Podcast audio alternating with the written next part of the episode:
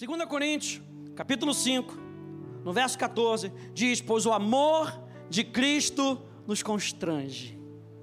Julgando nós isso, um morreu por todos, logo todos morreram. E ele morreu por todos, para que os que vivem não vivam mais para si mesmos, mas para aquele que por eles morreu e ressuscitou. A palavra constrangeira que eu falei com você na semana passada, a palavra constranger significa que Deus nos mantém completamente unidos a Ele. O amor de Cristo nos mantém completamente unidos a Ele, e que se nós estivéssemos sem Ele, tudo que nós somos iria desmoronar. A palavra constrangeira aqui, a primeira, a primeira reação que eu tive quando eu olhei essa palavra no grego, me veio aquela, aquele. Você já viu aquela época que tinha aquele bando de arrastão nas praias do Rio? Você lembra disso? Aquele bando de arrastão. E quando você está no meio da arrastão, gente, você não tem o que fazer, a não ser correr para onde o povo está correndo. Onde o povo está correndo, você vai. Para fugir do que pode estar acontecendo. E aquele negócio, você tenta vir para a esquerda, tem gente correndo. Você tenta vir para a direita, tem gente correndo. Você tenta ir para trás, tem gente te empurrando para frente. O amor de Deus nos constrange. Ou seja, o amor de Deus nos guia num caminho onde nós precisamos seguir. Isso é constranger, não é envergonhar. O amor de Deus é como um caminho apertado que restringe a ação do navio. No amor de Deus, nós escolhemos a vontade dEle. No amor de Deus, nós abrimos mão da nossa própria vontade para fazer a vontade dEle. O amor de Deus move o nosso coração. Você pode repetir isso comigo? O amor de Deus move o meu coração. E é esse amor, gente, que é derramado no nosso coração pelo Espírito Santo. Pelo Espírito Santo. Olha só, Romanos capítulo 5, no verso 5. Ora, a esperança não nos deixa decepcionados, porque o amor de Deus é derramado em nosso coração pelo Espírito Santo que nos foi dado. O que, que eu vim para trazer aqui para você nessa noite? Que o que Deus está fazendo em nós hoje, para que os sonhos de Deus se realizem em nós, nós precisamos ajustar o nosso coração ao coração dele. Nós precisamos que o amor de Deus nos constrinja, ou nos constranja, perdão. Nós precisamos que o amor de Deus nos cerque de todos os lados. A, a Poli trouxe uma mensagem nessa manhã maravilhosa. Ele nos cerca de todos os lados. A Bíblia diz no Salmo, no Salmo 139 que ele nos cerca por detrás e por diante, e por sobre nós, Ele põe a sua mão. O amor de Deus nos envolve para que a gente possa experimentar tudo aquilo que Deus tem para nós. Quantos aí tem sonhos aqui nessa noite? Você tem sonhos nessa noite? Vamos depositar esses sonhos na mão de Deus. Vamos depositar esse sonho, sabe, aos pés de Jesus e ver o milagre da ação do amor de Deus trabalhando no nosso coração. O que Deus tem que fazer, Ele começa fazendo pelo coração. Ele talvez chame a nossa atenção do lado de fora, como fez com Moisés. Você lembra? Ele chamando a atenção de Moisés com aquela sarça ardente. Ele chama a atenção pelo lado de fora. Mas como é que ele começa a se mover? Ele começa a se mover no meu e no seu coração. Por isso que a gente precisa estar atento ao que Deus está fazendo nessa época, nessa hora, para que a gente possa fluir com Ele. O desejo do coração de um filho é fluir com o coração do seu pai. É por isso que a Bíblia fala de nós sermos crentes maduros, de nós sermos filhos maduros. A palavra para filho maduro no grego é a palavra ios, e ios significa um filho maduro o suficiente para ser responsável pelas coisas do seu pai. Que os nossos sonhos sejam os sonhos dele, porque quando nós vamos amadurecendo, no nosso coração, importa que o sonho dele se concretize na nossa vida e através de nós.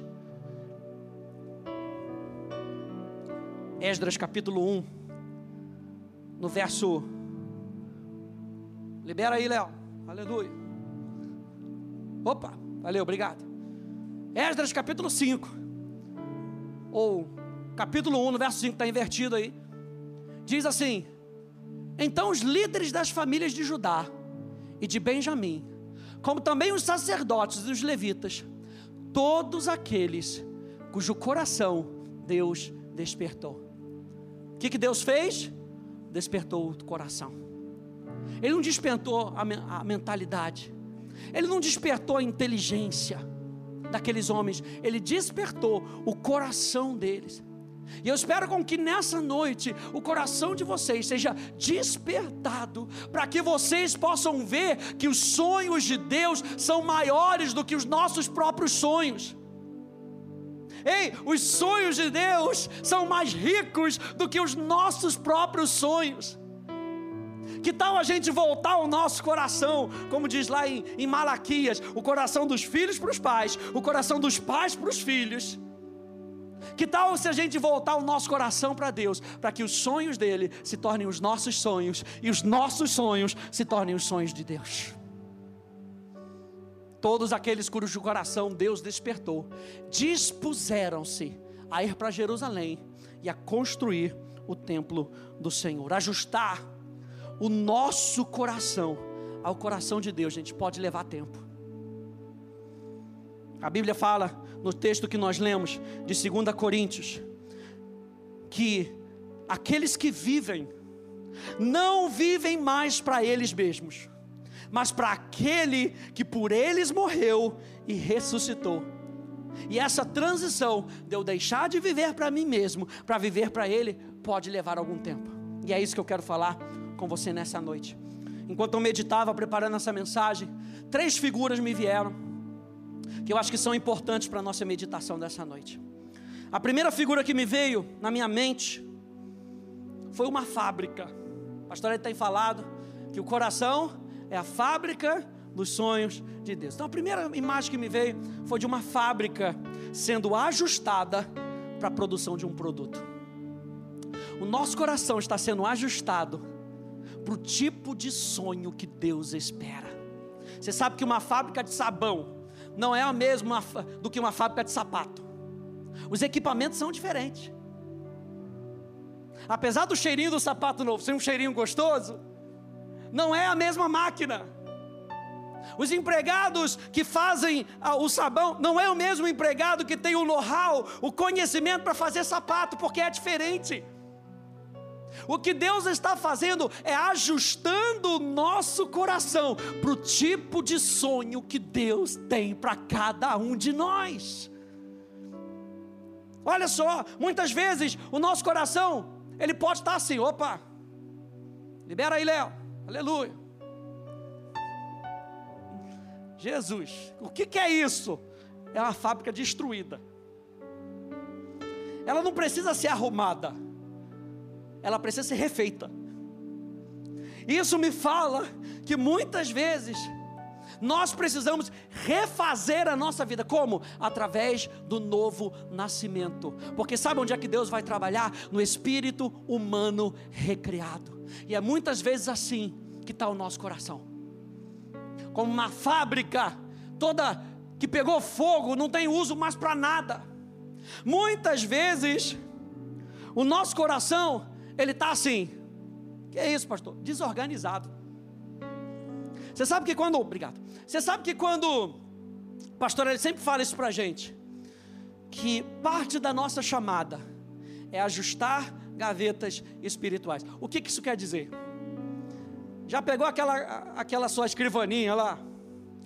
Deu aquela abridinha na escrivaninha para ver o que, que tem lá dentro? Às vezes você não consegue achar nada porque a escrivaninha é justamente o lugar onde você coloca tudo que você não acha o lugar para colocar. Aí você bota lá. E às vezes a cômoda tem várias gavetas. E aí você vai jogando lá, vai jogando lá, vai jogando lá. Ainda mais quando a esposa arruma a casa, e ela vai botando a primeira gaveta que é. Meu Deus! Poli, cadê aquele negócio? Tá, tá lá na gaveta. Que gaveta? A casa é cheia de gaveta. Parte do que Deus nos chamou a fazer, como academia da fé, é ajustar as gavetas espirituais. Sabe por quê? Para que quando você precise acessar algo que Deus fale no seu coração, você sabe em que gaveta está. Isso é parte de amadurecimento. Sabe, gavetas organizadas, pensamentos organizados com relação à palavra. Passa para a próxima. Mas é assim que Deus quer com que você pareça como fábrica. Algo organizado, sabe? Algo belo do lado de dentro, algo funcional. O que Deus espera da gente, e Ele trabalha para isso, é com que nós possamos ser funcionais. A gente vai falar sobre isso, com que a gente possa dar fruto. Ei, com que você bote a matéria-prima lá, e a matéria-prima vai trazendo e vai se desenvolvendo. Daqui a pouco vem outro, olha só a função de outras pessoas com a gente. Daqui a pouco vem uma outra pessoa, pega a caixa, bota no outro lugar, pega o outro, pega o parafuso e coloca ali. A fábrica funciona. Eu quero dizer para você, como crente, como filho de Deus, que o espírito humano foi recriado para ser o local onde os sonhos de Deus se concretizam dentro de você. Posso dizer isso aí nessa noite? Começa dentro de você. Começa dentro de você. Minha pergunta para você nessa noite: o que que precisa ser ajustado em nós que pode estar impedindo o sonho de Deus de se realizar? O que que pode estar dessa maneira no coração? Opa, está passando para frente? Não, é para trás. Não, não ajustou não? Deu ruim? Passa para trás então. Isso. O que, é que pode estar assim na nossa vida? Que a gente precisa ajustar, que a gente precisa da ajuda do Espírito Santo, para que se transforme, passa para o próximo, para que se transforme nisso, algo funcional. De tempos em tempos, gente, nós precisamos entrar em modo manutenção. Sabe o que é modo manutenção?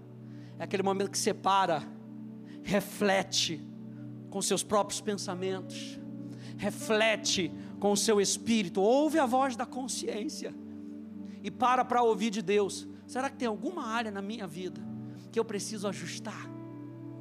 Será que tem alguma alguma algum maquinário nessa fábrica que não está produzindo de maneira própria? De tempos em tempos, nós precisamos entrar em modo manutenção e rever o que não está funcionando. E nós fazemos isso porque somos conscientes do amor de Deus que opera em nós, de um Deus que quer o nosso melhor. Olha só o Salmo 139, verso 23 e 24 diz: Sonda-me, ó Deus, conhece o meu coração, prova-me e conhece os meus pensamentos, vê se é em mim algum caminho mau e guia-me pelo caminho eterno. A palavra caminho, aqui no, no hebraico, derer, significa estilo de vida ou hábitos. Vamos reinterpretar? Vê se há em mim algum hábito mau Vê se há em mim algum estilo de vida que não seja condizente com o teu estilo de vida e me guia pelos hábitos eternos. Não é nem, veja bem, não é nem hábitos bons.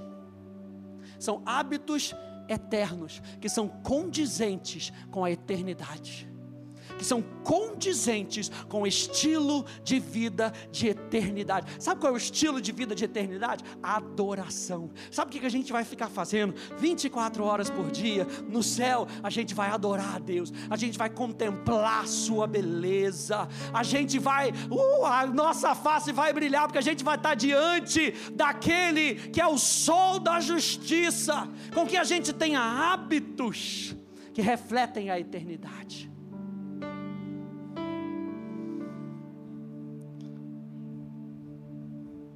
Será que o que nós estamos mantendo em nós tem boicotado a nossa vida? Será que por manter esse maquinário parado dessa maneira, não, deixa ali, não vai fazer falta, a alegria não vai fazer falta, deixa parado ali. O domínio próprio, isso aí que não faz falta mesmo, deixa parado ali. Se a gente deixar esses elementos do fruto do Espírito parado, isso pode estar boicotando a gente de produzir o sonho de Deus na sua integridade. Olha só, Provérbios capítulo 23, no verso 7 diz: Porque como imagina na sua alma, assim ele é. E a palavra imaginar aqui no, no hebraico, ela tem o sentido de um porteiro. Sabe o porteiro lá do seu condomínio? Você vai entrar e ele fala: Só um momentinho, senhor.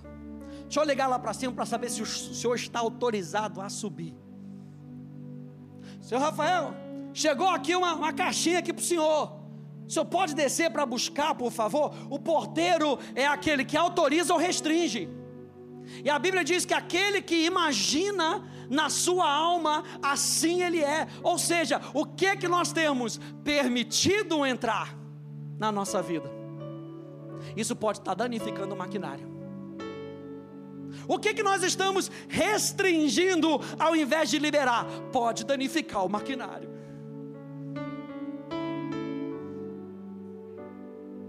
Como nós temos tratado os nossos pensamentos, os nossos sentimentos, as nossas emoções, para que elas não atrapalhem o que Deus quer fazer em nós. Minha pergunta: como é que nós temos tratado os nossos sentimentos, para que os nossos sentimentos não atrapalhem o que Deus quer fazer em nós e através de nós. Veja só, os nossos pensamentos podem estar nos boicotando. Atira a foto dessa, desse slide, aleluia. Bota na geladeira, para quando você acordar de manhã e já for tomar o seu café da manhã, já lembra que você já tinha que ter ligado seu homem interior. Porque os nossos pensamentos podem nos boicotar aquilo que Deus quer fazer naquele dia para você. o que permitimos que entre nos nossos corações e que saia pelas nossas bocas e atitudes, mostra o nosso posicionamento. Vou ler de novo. O que permitimos que entre nos nossos corações e que saia pelas nossas bocas e atitudes, mostra o nosso posicionamento. E o nosso posicionamento pode não estar alinhado com o sonho que Deus vê. Essa foi a primeira imagem que eu tive no meu coração, uma fábrica. E nós precisamos pedir ao Espírito Santo: Espírito Santo, me mostra qual é o maquinário, qual é o pensamento, qual é o sentimento que precisa ser ajustado para que o sonho de Deus se concretize através de nós. Imagem número dois: antes de uma árvore dar fruto, gente, ela precisa se estruturar. Ou seja, nós precisamos de raízes. Essa é apenas uma das fotos de um estudo que foi feito nos Estados Unidos, de professores de uma universidade, que eu não me lembro o nome. Mas eles fizeram estudos de todos os tipos de árvore.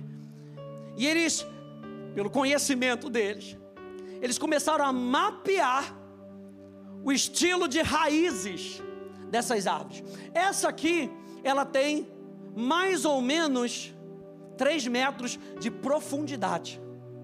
Eu não coloquei, mas tem uma outra, porque não ia caber, que tem nove metros de profundidade só de raiz. Sabe por quê? Eu e você, como cristãos, como filhos de Deus, nós precisamos de raízes bem aprofundadas. Bem aprofundadas. Qual é a importância da raiz? Que bom que você fez essa pergunta nessa noite, porque eu tenho uma definição aqui para você. A raiz, número um, ajuda a sustentar a planta no solo. Para que que existe a raiz? Aquela parte que você não vê. Pastor, só serve para gente tropeçar na calçada. É porque ela está no lugar errado. A árvore está no lugar errado. A Bíblia fala no Salmo 1 que a árvore tem que estar tá plantada junto ao ribeiro das águas, onde ela pode receber nutrientes.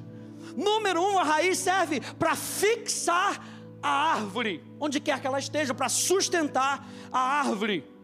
A raiz é responsável pela absorção, pelo armazenamento e a condução da seiva.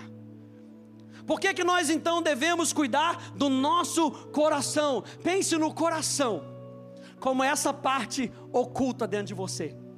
Muitas vezes o que as pessoas querem ver é a árvore bonitona, crescendo, dar fruto. Mas se nós não cuidarmos da raiz, primeiro que ela não tem sustentação. E aí qualquer vento bate, qualquer vento leva. Segundo, que se ela não tiver raízes próprias, plantada num solo próprio, ela não vai receber nutrientes próprios para crescer. Então eu e você precisamos cuidar do nosso coração. Por que, que nós devemos então cuidar do nosso coração? Duas coisas. Porque é o lugar da sustentação da nossa vida. Eu e você somos sustentados por aquilo o que colocamos no nosso coração. Eu e você somos sustentados por aquilo que nós colocamos no nosso coração. Gente, isso aqui é a dica para que os sonhos de Deus se concretizem na sua vida. Eu não sei que tipo de sonho Deus tem colocado no seu coração. Mas se a gente não cuidar do nosso coração, o sonho que Deus tem para nós, talvez possa até crescer. Mas pode ser levado a qualquer minuto. Imagina você investir tempo nas coisas de fora e você vê começar a crescer. Daqui a pouco, em cinco segundos, o negócio é levado. Que tristeza. Não, Deus não quer isso para você. Deus não quer isso para a sua vida, porque você vai ser usado para abençoar outras pessoas. O sonho do coração de Deus para você vai ser usado para abençoar outras pessoas. E isso tem que perdurar, isso tem que durar.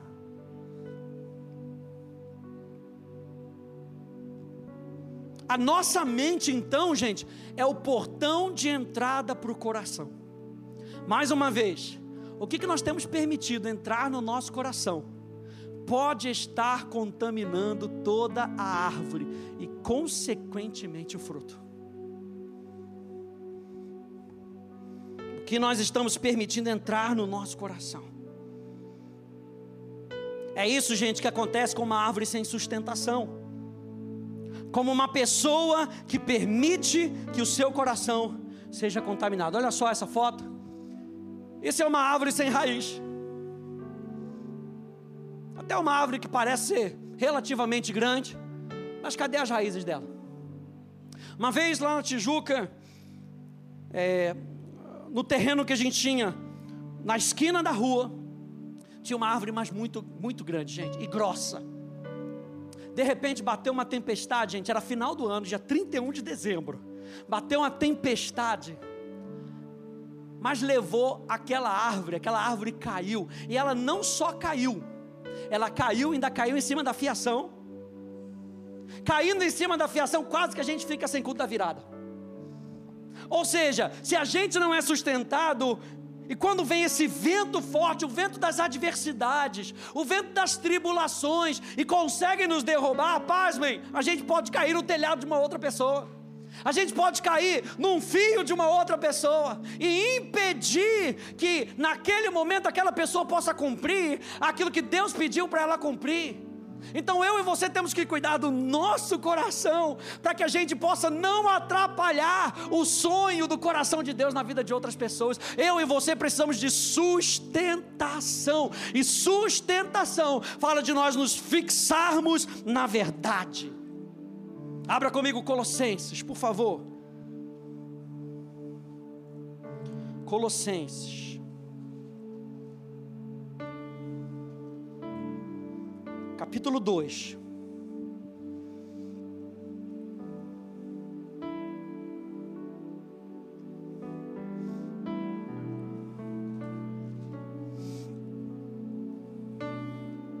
Diz assim: Portanto, assim como vocês receberam Cristo Jesus, o Senhor, continuem a viver nele, estando enraizados e edificados nele e confirmados na fé, enraizados, edificados e confirmados, fundamentados aonde?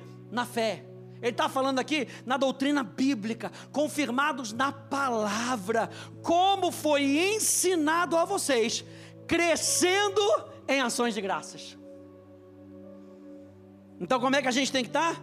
Enraizado, edificados nele, confirmados na palavra, crescendo em ações de graça. Vá lá para 1 Pedro, por favor, capítulo 5. 1 Pedro, vai mais para frente. Passa Hebreus. Passa Tiago. Dá uma lupa para Tiago e vai para Pedro. 1 Pedro capítulo 5.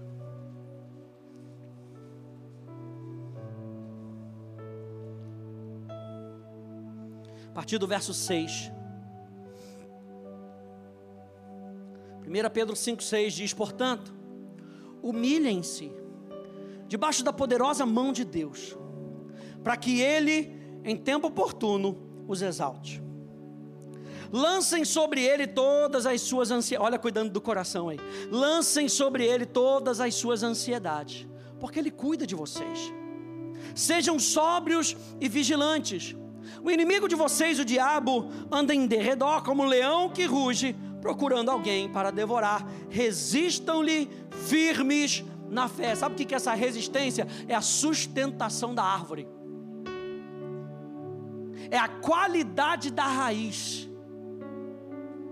Resistam-lhe firmes na fé, certos de que os irmãos de vocês, os irmãos de vocês, espalhados pelo mundo estão passando por sofrimentos iguais aos de vocês. Você acha que esse vento que está vindo contra você, você é o único? Não, os irmãos ao redor do mundo também estão ah, recebendo oposição do inferno. Mas a resposta de Pedro aqui é: resistam resistam, confia na raiz que está firmada nesse solo. Ele diz, verso 10: E o Deus de toda a graça, que em Cristo os chamou à sua eterna glória, depois de vocês terem sofrido por um pouco, ele mesmo irá aperfeiçoar, mais uma vez, firmar, fortificar e fundamentar vocês. A Ele seja o domínio para sempre. Amém, amém, amém. E que alguém diga comigo: Amém.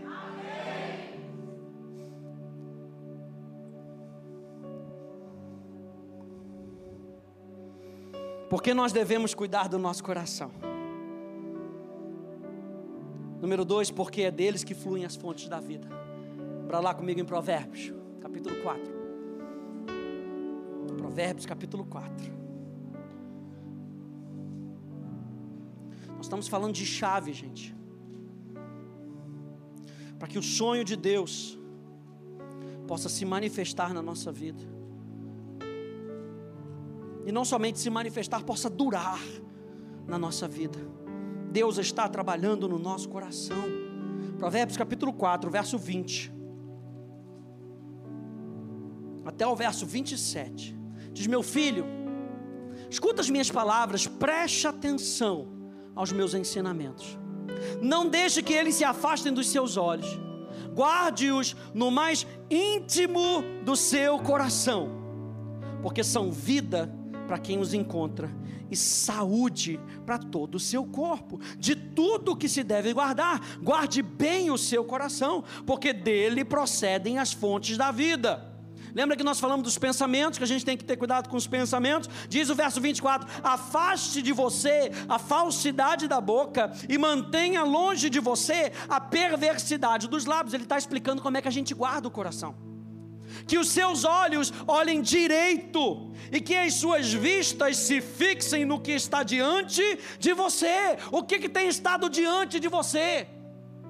Será que tem sido a ofensa? Será que tem sido a dúvida? Ele está falando, coloca diante de você, e Hebreus vai nos lembrar que quem é que tem que estar diante de nós? Jesus olhando firmemente para o Autor e Consumador da nossa fé, continua olhando para Jesus, continua olhando para Jesus. Ele continua dizendo no verso 26: faça plana a vereda dos seus pés, para que todos os seus caminhos, olha o caminho aí de novo, sejam retos não se incline nem para a direita, nem para a esquerda, afaste os seus pés do mal. Não foi isso que ele falou para Josué?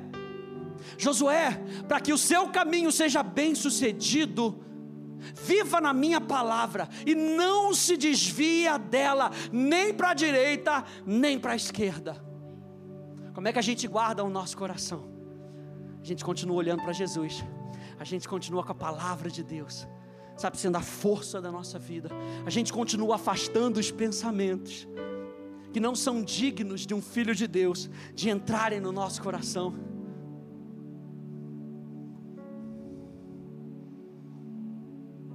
Deus não quer que o seu coração seja contaminado, porque se o seu coração estiver contaminado, provavelmente o sonho de Deus em você será contaminado. Vou ler de novo.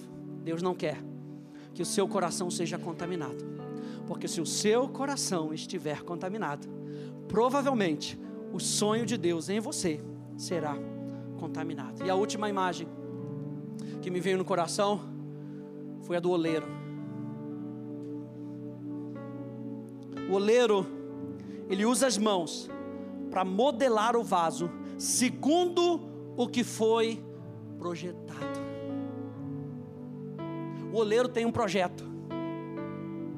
Vamos falar que o sonho de Deus é um projeto para você. O oleiro tem um projeto para você. O oleiro sabe como a sua vida deve ser. O oleiro sabe, tintim por tintim, passo a passo, o que ele desejou quando ele disse: haja Stanley, haja Milton. Deus sabe o que Ele quer para você, e Ele tem um projeto para você. E o que, que Ele vai fazendo, gente? Deus, nesse caminho, nesse caminho, onde Ele vai nos moldando, Ele vai tirando todo excesso. Quando Deus tem que trabalhar no nosso coração, sabe o que Deus está fazendo? Ele está tirando excessos. Excessos que não condizem com o sonho. Quem está comigo nessa noite aí? É isso que Deus está fazendo com a gente para que o sonho de Deus se concretize sem estar contaminado, Deus tem que trabalhar no nosso coração e tirar os excessos.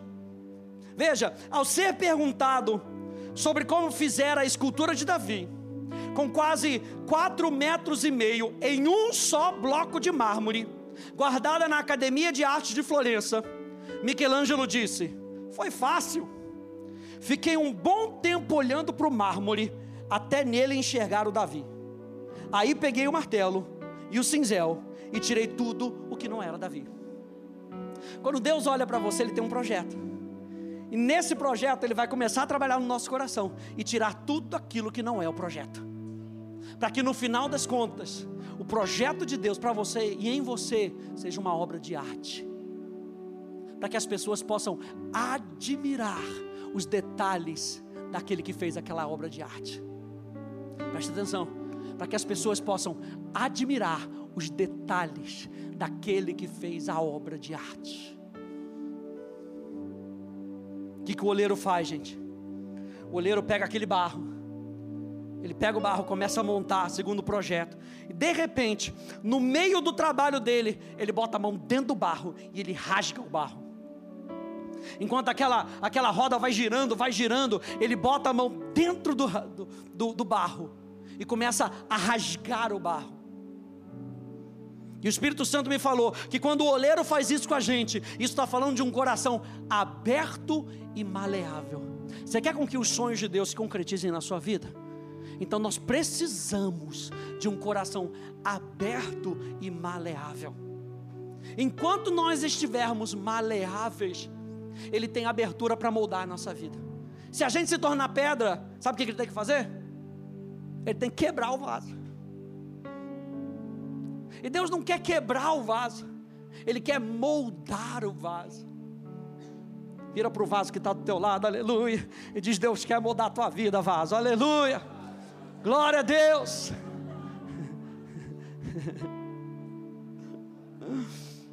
A partir desse momento, a modelagem passa a ser de dentro para fora.